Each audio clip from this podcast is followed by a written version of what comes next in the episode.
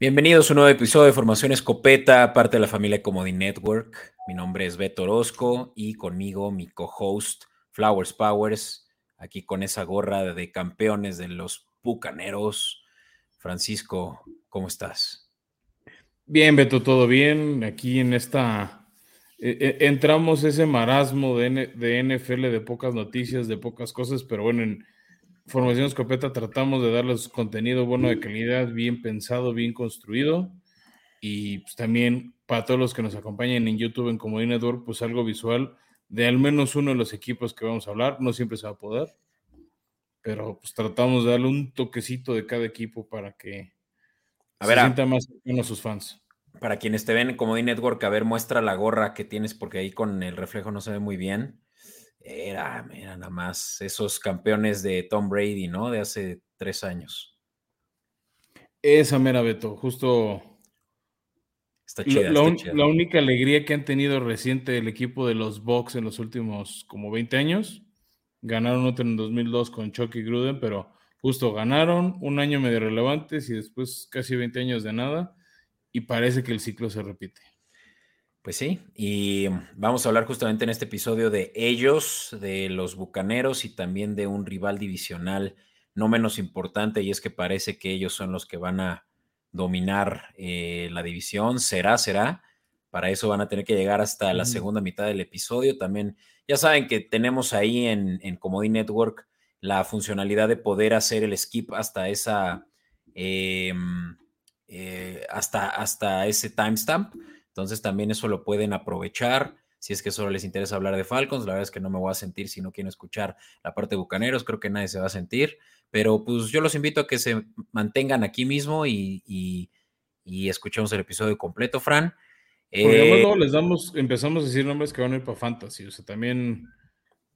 Claro, pues, y, re, y, recomendaciones de futuros de apuestas, claro. Sí, no, no, no, no ningún es lo que vamos a generar, Beto, pero ¿por qué no? Nos pones la cortinilla, la cobertura y empezamos a darle. Vamos pues. In tight coverage. Y pues sí, como les dijo Beto, vamos a hablar de, de los primero los Tampa Bay Buccaneers, después vamos a cubrir a los Atlanta Falcons, de los que nos acompañan en Comodín, pues pueden ver visualmente un poco lo que vamos a estar hablando. Si no, y nos acompañan con audio, muchas gracias por hacerlo. Por favor, no olviden darle like, suscripción o si pueden una reseña cinco estrellas. A nosotros nos suma un buen eso este, de, de, su reseña cinco estrellas en Apple Podcast o en Spotify o en Google Podcast. Este, les va a tomar un par de minutos, pero eso nos ayuda a que el algoritmo nos permita llegar a más gente. Y bueno, antes de hablar de quiénes llegaron, quiénes se fueron en agencia libre, este, también decir que en Tampa hubo cambios en entrenadores. Eh, acabando la, después de ser eliminados en la ronda de comodines por los vaqueros de Dallas, decidieron darle las gracias a Baron Leftwich, quien había sido el coordinador ofensivo con el que quedaron campeón del Super Bowl. Pero este decidió entrenar a Dave Canales como un coordinador ahorita que inicia esta nueva etapa, ¿no? Entonces, eso no lo ven en esta lámina porque aquí está enfocado en jugadores. Y bueno, Beto, ahí hay dos eh, recontrataciones importantes, ¿no? Y son dos cuates de los que tú has hablado de ellos bastante los últimos años, como es el linebacker Lavonte David y el esquinero Jamil Dean, ¿no? Que son dos de las piezas importantes en esta defensiva. Sí, ¿no? Y, y de lo que pues eh, fungió en la dominancia de los bucaneros defensivamente hablando en los, eh, en los dos años pasados, ¿no? O sea, Lamonte David como capitán de la defensiva, pues creo que es de las armas más importantes que tuvieron en ese run que hicieron contra los Chiefs. Eh, lo traen de vuelta pues con un contrato de un año, si no me equivoco. Eh, pero si bien Lavante David solo es pues un eh, pues una pieza relevante, yo creo que la más importante es la que se ve en pantalla justamente este slide es Jamal Dean, ¿no? Que, uh -huh. que es pues el, el cornerback eh, número uno del equipo y que pues es también la razón por la que pudieron eh, tener pues prácticamente ese lockdown corner como le dicen y, y secundaria élite eh, durante tantos años y ya Maldín pues ya también está pues eh, en un contrato probablemente el mejor de su carrera hasta ahorita, así que bien por el que se quede en casa, ¿no? Así es. Y bueno, otro movimiento que hizo muchas olas es la llegada de Baker Mayfield como coreback a este equipo después pues, de que tuvo muchos altibajos más bajos que altos con los Browns. Eh, pasó de ahí a Carolina cuando le dieron el millonario, el millonario contratazo de Sean Watson. No tenía caso que hace con Baker. No le fue nada bien en Carolina, pero en general todo ese equipo fue un fiasco el año pasado. O sea, por algo tenían un pick medio bajo en el draft y ya se movieron el primero. Este, además de cambiar de entrenador, ya tocaré en otro episodio de Carolina. Y ¿Sabías, que, mm, ¿Sabías que Baker Mayfield no es el único ex Ram en los Bucaneros? Eh, aquí no lo tenemos en nuestro sheet, pero estoy casi seguro que este también es el primer año de John Walford, quien fue también coreback de los Rams. Ahora está en los Bucaneros, Fran. Y es que Walford tuvo un buen juego en los Rams, pero que llamó muchísimo la atención como fue vital su contribución en, el, en la temporada en la que llegaron a ser campeones. Lo recordarás. Sí, el tema, Beto, y por eso no tenemos en estas láminas, es terceros QBs. Ahorita lo que se habla, el ruido que viene desde las instalaciones de Raymond James y de entrenamiento de los Bucaneros es que la posición de coreback titular para la semana 1 está entre Baker Mayfield y Kyle Trask, que fue este coreback que agarraron hace un par de drafts, que estuvo ahí en la banca detrás de Blaine Gabbert y de Tom Brady. Este, entonces esperan que ahora ya este, pues ya no es novato, ¿no? Pero está como en, en su momento novato por falta de, juego. O sea, o sea, ya entra a su tercer año, pero le falta ese, no es tercer o segundo año, pero le falta esa experiencia en campo. No, o sea, no, realmente no, no ha tenido ese bautizo de fuego. Absolutamente nada, Fran. Tuvo solo dos juegos eh, los que jugó en la temporada 2022 y su porcentaje de pase completos es el 33.3%. Ahí te digo todo. Y que también Tampa, hay que decirlo, el año pasado llegó a playoffs porque todos los demás de su división eran muy malos. Claro, es que esta es la división más papa de la liga. Yo creo hoy por hoy. Eh, el coreback, que el mejor coreback de, la división sea posiblemente el, eh, novato primera selección de esta temporada, eh, bueno, de este año, Bryce Young, pues te dice todo, ¿no? Y, sin darle mérito a, a, Carr, quien lo trajeron de los Raiders a los Santos, pero creo que sí estamos viendo, pues a lo que en unos, hace unos años era la FC Sur, ¿no? También la división, pues más popis, ¿no? Sí, sí, sí, vamos a ver qué pasa, ¿no? Pero bueno, ya para cerrar un poco quiénes nos llegaron, llegó el corredor Chase Edmonds, que yo creo que sus mejores días ya fueron. Sí. Y Miami, ¿no? Estuvo haciendo todavía sus últimas buenas corridas. Sí, o sea, yo me acuerdo que hubo una época que en Fantasy era un gran arma, igual y este tiene uno que otro partido, tal vez por ahí un waiver wire en semanas de descanso de seis equipos te puede sacar al apuro. Este, porque hay que ver también qué rol tiene con Leonard Fournette, ¿no? Y bueno, llega el pateador Chase McLaughlin. Este, me sorprende que están dejando ir o están poniendo en tela de juicio a Ryan Sukop. Igual y Ryan Sukop está tentando el retiro porque los últimos años lo ha hecho bien con Tampa.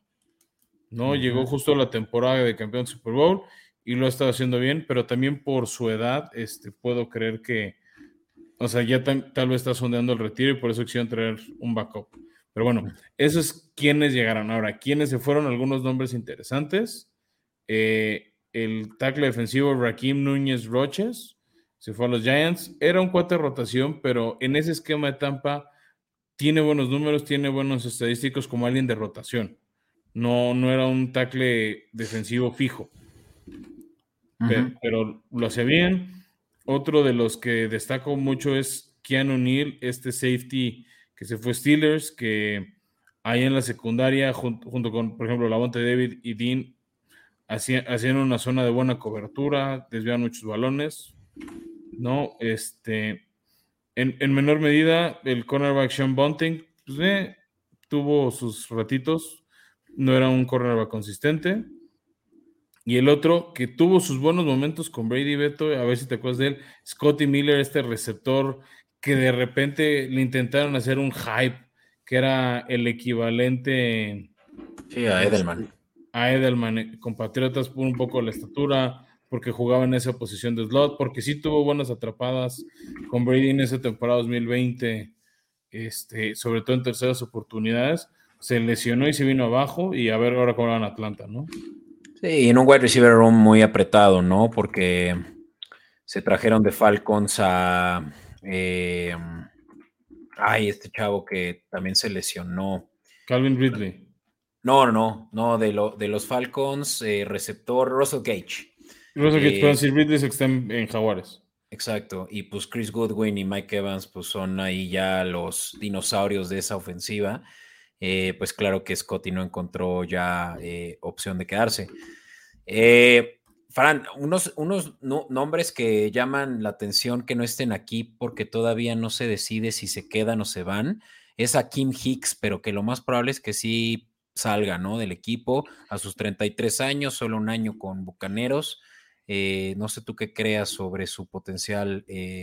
Yo creo que se va a quedar, Beto. O sea, lo que pasa, y por ahí está la publicación en nuestras redes sociales, en arroba escopeta podcast, de ciertos agentes libres que quedan, que tienen buen talento. Lo que, yo, lo que yo veo que sucede es que ellos quieren mucho dinero que el mercado no les dio. ¿No? Que, que, Tampa le ofreció, o sea, es que pues quédate, pero yo te ofrezco tanto dinero. No sé, no, no quiero especular un número. Este, voy a inventar. Él quería 3 millones, Tampa le ofreció 3 millones al año y él quería 5 y voy a salir al mercado y él me va a pagar 5 y nadie le está ofreciendo 5.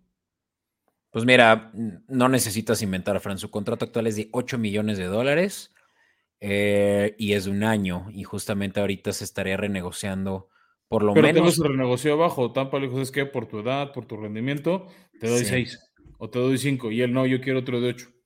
Pues adelante, mi hijo, ve al mercado a ver quién te da esos 8. Y nadie se lo está dando.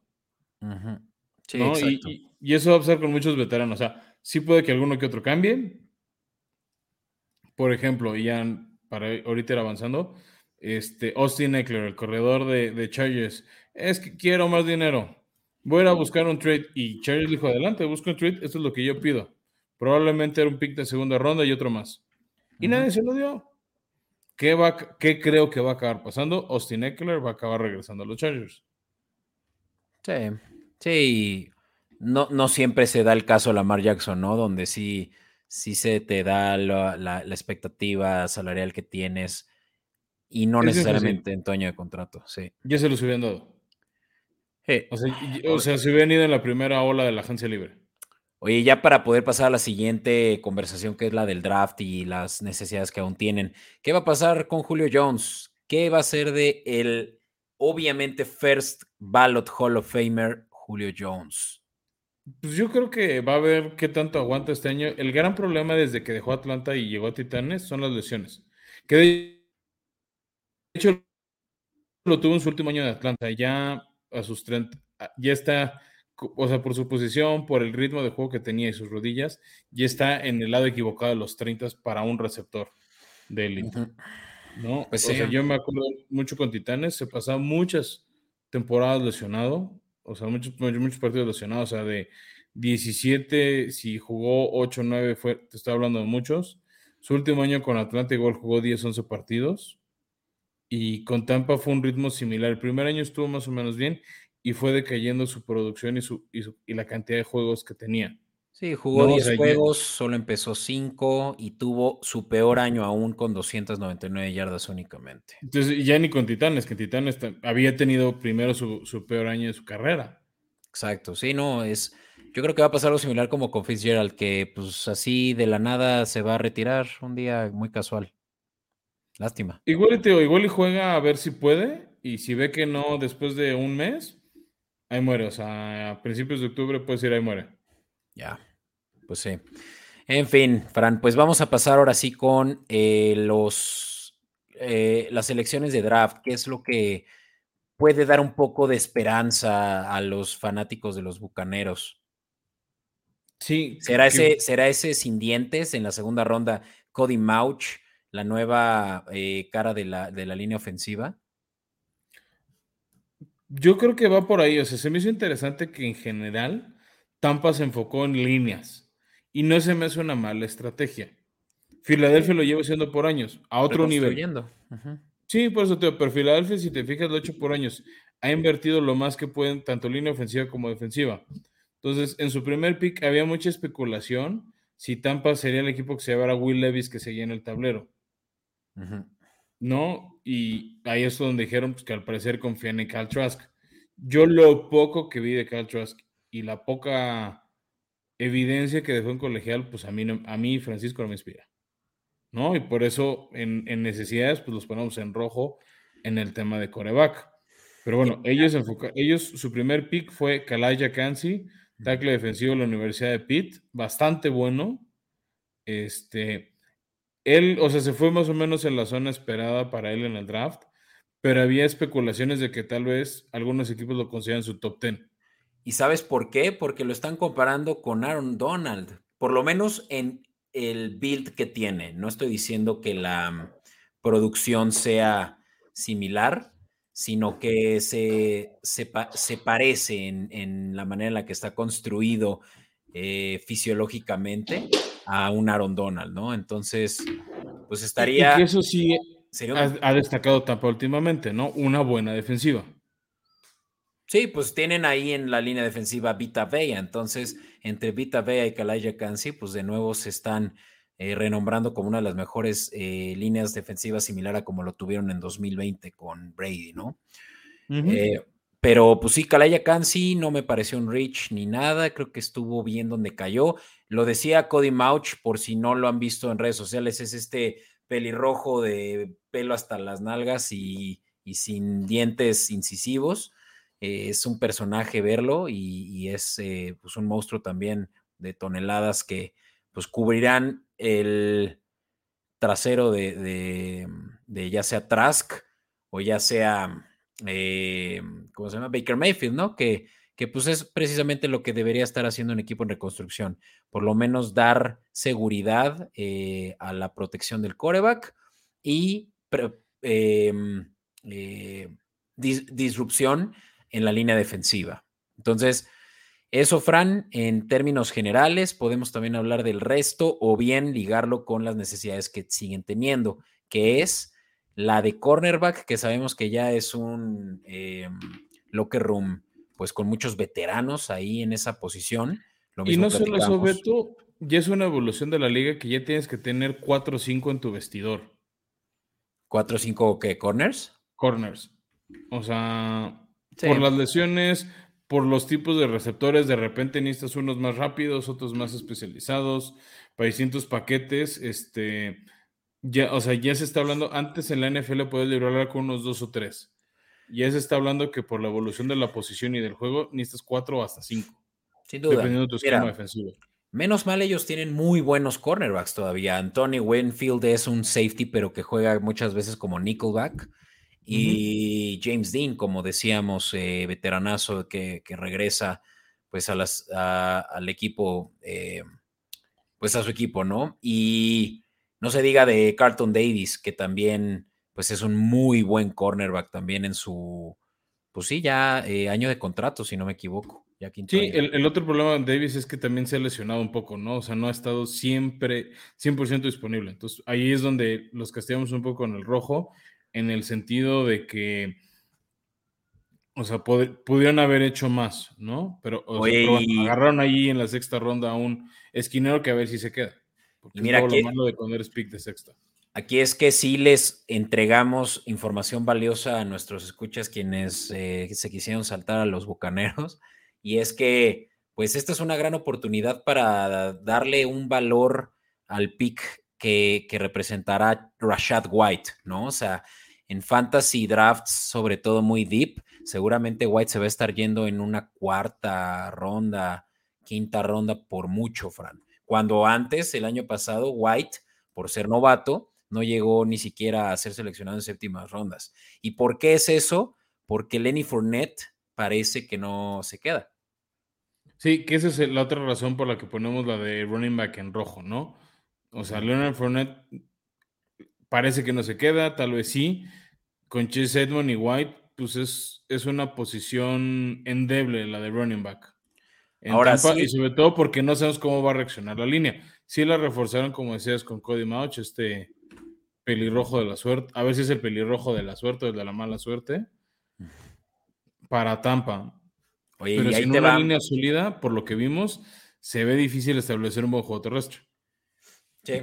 Y ahí te va un eh, unrestricted free agent, no, no es unrestricted free agent, un em, undrafted player que trajeron también los Bucaneros y es Sean Tucker, corredor. Eh, Sean Tucker tuvo una lesión muy grave esta última temporada eh, en, su, en, colegial, que, que, pues bajó mucho su, su valor en, ante los scouts, pero Ojo con ese cuate que ya hemos visto muchísimas historias de éxito de jugadores que no se los llevan en el draft, los agarran como un draft eh, eh, agentes y, tienen impacto, ¿no? Entonces Sean Tucker es para que lo tengan en la mira, corredor. Va. Y bueno, cerramos también, lo pusimos ahí como nota roja en coreback y safety por el tema de Baker y Trask, ese es tu backfield. Wolford como tercero. O sea, pensando en la posición más importante y safety porque, similar a su posición de cornerback, se están volviendo veteranos. Tienen talento bueno, simplemente empiezan a hacerse veterano y pensar en rejuvenecer en profundidad. Por lo mismo, los veteranos con la exposición, por cómo corren, se exponen mucho a lesiones. Entonces, donde se tu safety, tu strong safety, tu free safety titular, la banca no es buena. Claro.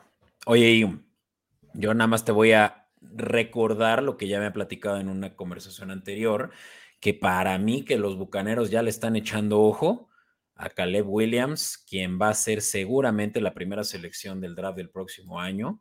¿Qué puede ser? Caleb Williams, incluso que juega para los Troyanos, eh, ha mostrado interés para eh, en, ser seleccionado por los Dolphins. O sea, imagínate, él mismo quiere escoger su equipo aquí como, como si estuviera jugando Madden. Pero, pues, ¿qué tal que Tampa le dice, oye, pues Miami está unas tres horas, pues, ¿por qué no te vienes aquí a Florida donde no pagas impuestos sobre la renta y te... Impuestos totales. impuestos totales. Sí, antes de que mal, maldirecciones a toda nuestra audiencia que se va a vivir a Florida. Ok. Bueno, pero eh, pues Caleb Williams, ese sweepstakes empieza pues desde el inicio de la temporada, Fran, y para mí que los Bucaneros se van a estar tropezando a propósito. Sí, suena que ellos de Arizona son de los principales candidatos a, buscarlo. Veamos qué pasa. Y, con esa conversación, Beto, este, me arranco a que ya salió la línea, sobre todo ahora que ya salió el calendario de la NFL, salieron las líneas de cuántas victorias va a tener o no Tampa, ¿no? Y se habla de seis y media. Entonces, si tú le apuestas a que Tampa consigue siete victorias o más, con 100 pesitos te lleva 110. ¿no? Y el, el under está en este menos 141. Este, digamos, es, o sea, es lo que Las Vegas ven más probable. Eso quiere decir que muy, muy rápido esto va a cambiar a 6, a 5.5, ¿no?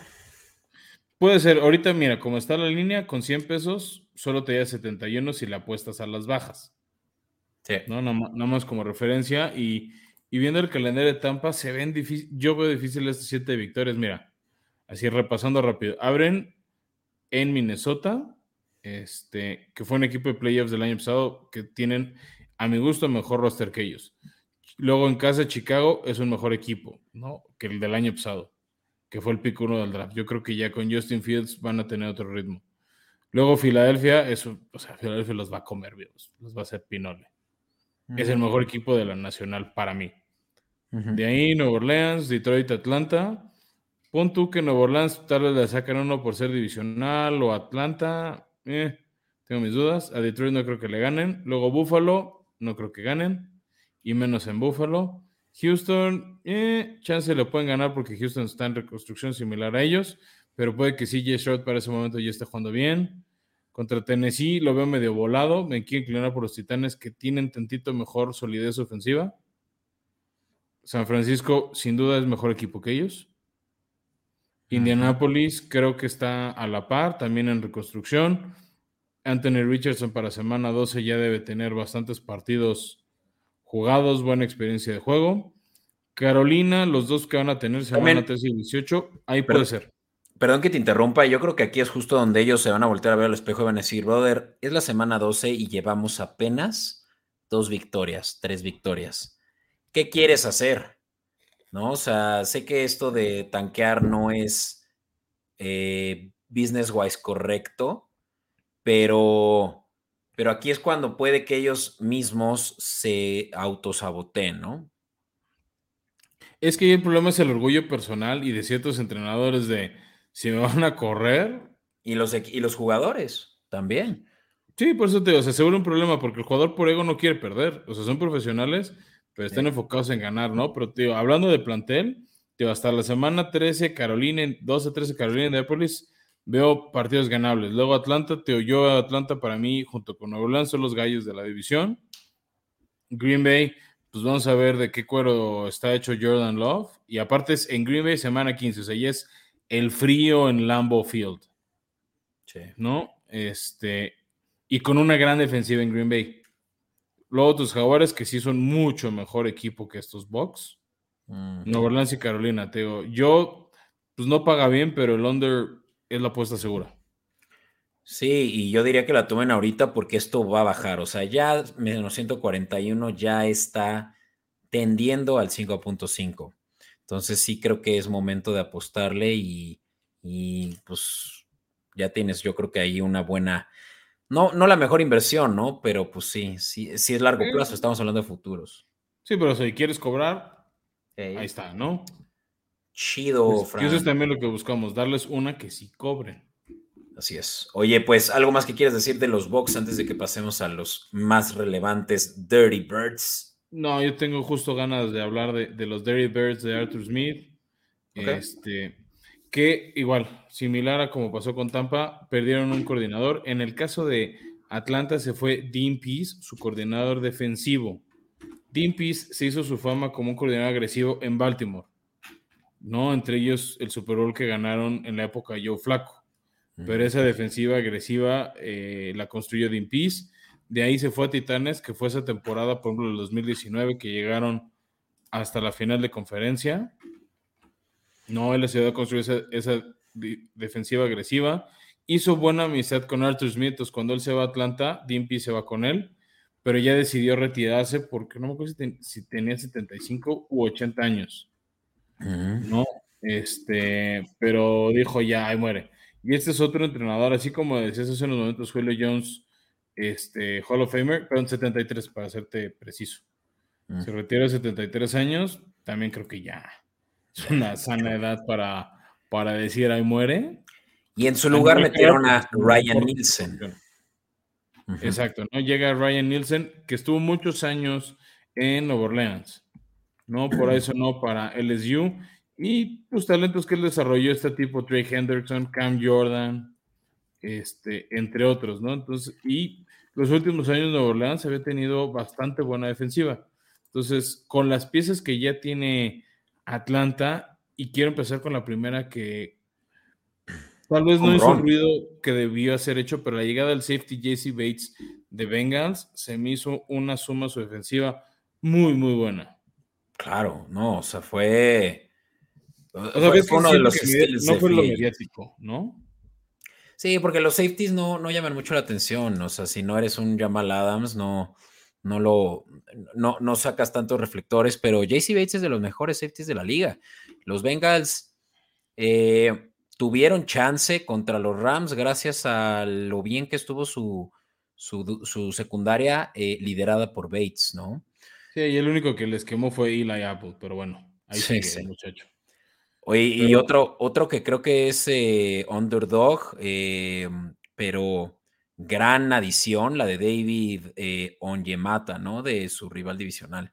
Sí, que es como de esos que ya conoce su nuevo coordinador defensivo, ¿no? Este Onyemata, bastante buen tackle defensivo, genera capturas, o por lo menos ocupa la línea y hace que otro compañero genere capturas. Entonces, sí, qué bueno que lo señalas, Beto. O sea, como otra importante adición. Y la tercera que se une ahí como la línea defensiva, Calais Campbell, este veteranazo, que viene de un buen año en Ravens, pero yo creo que ya, no, o sea, entre que le pagaron a Rockwell Smith y a, tu gran ídolo Lamar Jackson, pues ya no había tanto presupuesto para lo que quería Calais Capo. Pero es lo que te decían los veteranos, yo quiero esto, alguien me lo da, Atlanta, bien, entonces mi hijo me voy contigo. y, y Calais Campbell estaba haciendo mucho ruido para regresar a su, a su viejo, a la vieja confiable de los Jaguares. Y, la verdad es que sí nos pegó en el ego a todo Duval County que, se haya ido por Atlanta. Pero no te preocupes, Fran, en Londres saldamos esa cuenta contra. Ya. Que ahorita hablamos de, eso, ¿no? Pero este, porque quiero hablar eso del calendario contigo ahorita que lo toquemos en Atlanta. Y bueno, otros dos nombres interesantes. Mike Hughes fue buen esquinero con los Lions. Este, de rotación. Y creo que con el esquema que puede traer, porque al parecer va a respetar el esquema de Dean Pease, este, Nielsen. Entonces, los esquineros destacan.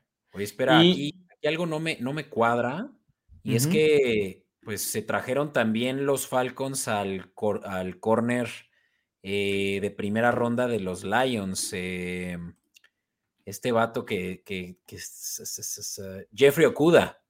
Sí. Ajá. Que ahí, el tema de Okuda, bueno, una, esto lo presentamos desde antes de que fuera ese trade. Y dos, Okuda batalló mucho con lesiones el año pasado. Por eso también lo cortaron por un precio tan barato, ¿no? Ahorita si fue un pick de quinta o sexta ronda. Sí, no, regalado. Cuando fue el tercer overall, Fran, en la temporada 2020. Sí, sí, sí, por eso, pero las lesiones, Beto. O sea, también lo malo de NFL, y es lo que hemos hablado mucho del Bust de primera ronda, no cumples, son expectativas más altas por ser un talento de primera ronda. Entonces, tener muchas lesiones merma tu valor. Sí, sí. Pero bueno, oye, esa secundaria está muy ruda con ya AJ Terrell, uno de los mejores corners de la liga. Es que por eso te, o sea, ya un esquema, con, o sea, empiezas a tener rotación. Es lo que te decía, le metes profundidad a la posición y te ayudas mucho. Sí. ¿No? Aunque se te haya ido Isaiah Oliver a los 49ers, acuérdense ese nombre porque con los esquemas defensivos de, de Shanahan, luego puede destacar. Ok. Y las bajas, pues, no son tan sensibles. Se fue Marcus Mariota después de que tuvo su bebé, que ya dijeron empieza una nueva era sin ti, como, como coreback, este, con este Ryder. Ni lo van a extrañar. No, la neta no. Y también es un esquema que predomina la corrida, y ahorita hablaremos, además de Cordero Patterson, este, ¿Quién llegó, no? Ahorita. ¿Quién, va a ser? Sí, lo, vamos a platicar largo y tendido en el draft, pero bueno, o sea, ya está claro que es la era de Desmond Reader en Atlanta y por si acaso llegó de suplente Taylor Heineke, que creo que es mejor coreback banca que tenía Marcus Mariota. Sí. ¿No? Pero bueno, Beto, hablemos del draft, que que hubo uno de los picks creo que más interesantes para mí por Atlanta. No creí que lo iban a hacer, siéndote francos, creí que lo iban a dejar pasar, iban a agarrar otra pieza defensiva por cómo... necesitada. O sea, por una por necesidades y dos por cómo están comportando. Pero bueno, no dejó pasar Atlanta a Villan Robinson, lo hablamos largo y tendido. El mejor corredor disponible de todo el draft. Era a nivel talento, está en el top 5, top 10 de casi todos los scouts como jugador puro. Y mejor prospecto desde Saquon Barkley. No, este, corredor de la Universidad de Texas, y se habla muy bien de él, ¿no? Este, también va a tener muchas expectativas encima, ¿no? Hay que, ser franco. Creo que va por cumplir con ellas. Este, pocas veces equipos gastan un pick de primera ronda en un corredor, y normalmente cuando lo hacen es porque se espera mucho de ellos. Todos esperemos lo cumpla.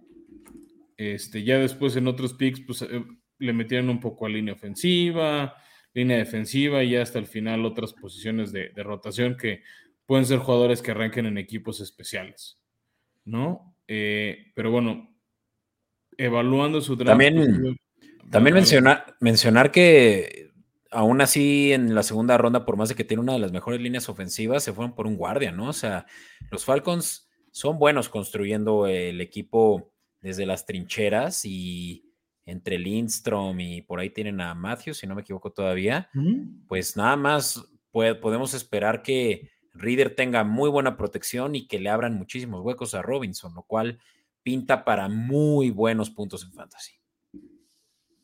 Esa es un poco yo creo que la apuesta, ¿no?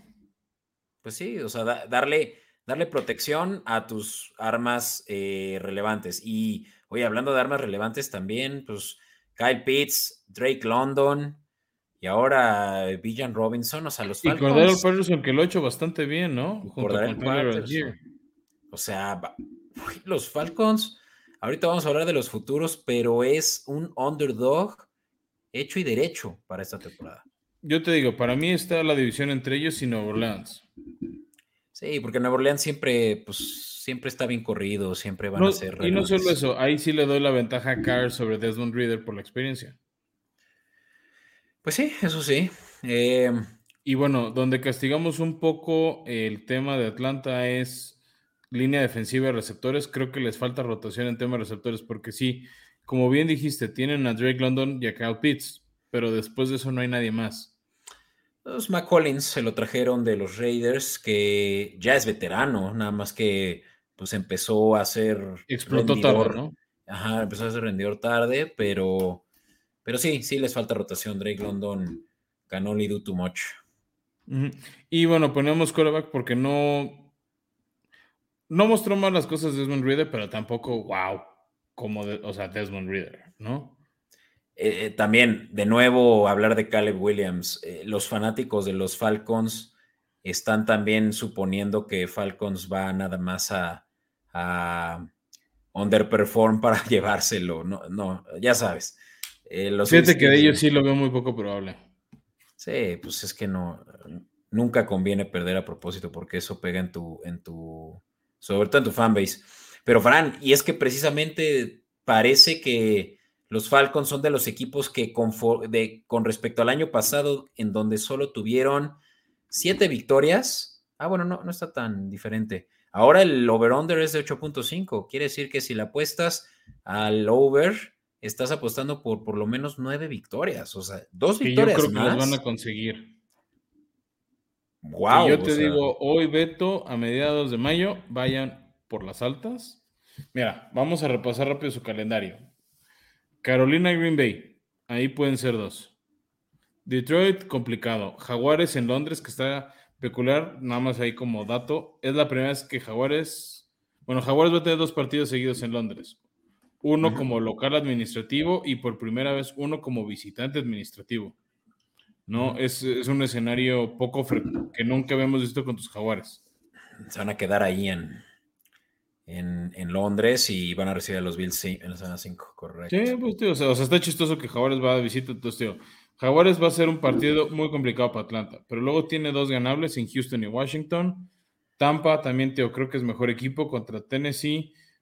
Va a estar interesante ver a Arthur Smith visitando Nashville. Con su este propio tractorcito. Ahí, va a ser un buen tiro, yo creo, entre líneas, o sea, línea ofensiva contra una línea defensiva y viceversa. Este, Minnesota creo que sí todavía es mejor equipo que ellos. Arizona creo que es un cheque al portador para prácticamente todo el mundo. Eh, Nueva Orleans, ahí se pueden echar uno y uno, yo creo. O sea, yo vislumbro uno y uno. Jets no creo que le ganen. Ahí sí con Aaron Rodgers y esa defensiva creo que es un equipo superior. Tampa otra vez ganable. Carolina creo que es ganable. Indianapolis también. Y cierran difícil. Chicago en Chicago por ahí del fin de semana navideño y luego Nueva Orleans. Este, pero tío, si los cuentas bien, sí podemos encontrar nueve, si te ves generoso, diez. Sí, o sea, en papel. Pero nueve sí las veo. Sobre todo porque su división está muy abierta. Pero pues el, factor Reader es la opción, va a ser creo que lo que va a asegurar este argumento, ¿no? Eh, Reader incluso fue favorito por muchos scouts el año pasado, incluso por arriba de Kenny Pickett. ¿eh? O sea, Reader tiene sus armas, nada más está un poco verde, pero puede explotar similar a como un Hertz. No lo estoy comparando con Jalen Hurts, pero estoy diciendo que podría sorprender a muchos como lo hizo un Jalen Hurts hace dos años. Claro, claro. E, eso este, lo, entiendo perfectamente de dónde lo dices, Beto. Y la otra es, si tienes un buen juego terrestre, le quitas presión a tu coreback. Ajá. Sí, no, está, está, está doable, pero ahí te va la recomendación que yo diría que es la, más conveniente. Fíjate en las bajas, cómo está en menos 141. Hace rato lo dije. ¿Qué quiere decir esto? Que está tendiendo esta línea a bajar a 7.5. Y en ese caso, en el momento que eso suceda, agárrenla. En 7.5 las altas sí se ve, pero de, lujo. Y, y, yo creo que tan pronto la gente lo va a ver como una oportunidad que va a regresar a 8.5, pero nada más que ahora el under ya no va a estar en 141, ya va a estar en menos 110. Entonces, ahí, ahí está mi recomendación y es aguántense tantito, pongan una notificación en su celular de que ya es hora eh, de que le apuestes a los, a los futuros de Falcons en 7.5 al over. Pues él lo tiene, ¿no? Las dos recomendaciones. Este, Beto en ese sentido sí es paciente de repente que las líneas cambien, pero pues hay que estarlas monitoreando, ¿no? Para, para tomar la, recomendación de Beto. Pero insisto. que estas son, estas son inversiones a largo plazo, o sea, es como si. No, claro, claro. O sea, o sea, lo que me refiero es que hay que estar monitoreando esos cambios, ¿no? Estar, estar vigilantes de ver cuándo baja a ese 7.5 que nos contabas. O sea, a, eso quería, quería, referir, pero bueno, ahí está la recomendación de Beto. Yo insisto, yo creo que las 9 ahorita como está la línea la pueden conseguir. Si consiguen la línea arriba de más 110, con más ganas, tómenla. También, también. Pues Fran, nos echamos el episodio en tiempo récord y me da gusto porque tenemos la mm, intención de hacer nuestros episodios más cortos. Si eso les interesa, denle like al, al, episodio y eso nos va a hacer entender que también les interesan episodios cortos, concisos, pero con la misma calidad. Así que, pues creo que eso es todo por hoy, Fran. Yo quiero, yo quiero también eh, compartirles a quienes ya llegaron hasta acá, primero que nada, muchísimas gracias que nos, eh, pues que nos siguieron eh, el resto del episodio, que si ya nos dieron like, también les agradecemos de antemano eso, un comentario para también aprovechar el momentum que podemos agarrar. y, y, Fran, también decirles que las próximas semanas no me van a ver, yo voy a estarme dando una vacación sota. Eh, no pretendo levantar ni mi celular, así que pues no sabrán de mí hasta probablemente dentro de unas cuatro semanas. Pero a quienes me escuchan, los dejo en las mejores manos con Francisco y también unas cuantas em, eh, invitaciones que él tiene preparadas. Abre tu mic, bro. Perdón, ruido exterior que no, no merecían que captar el micrófono, pero bueno, sí, este, vamos a estar cuidándolos, no los, no los abandonamos.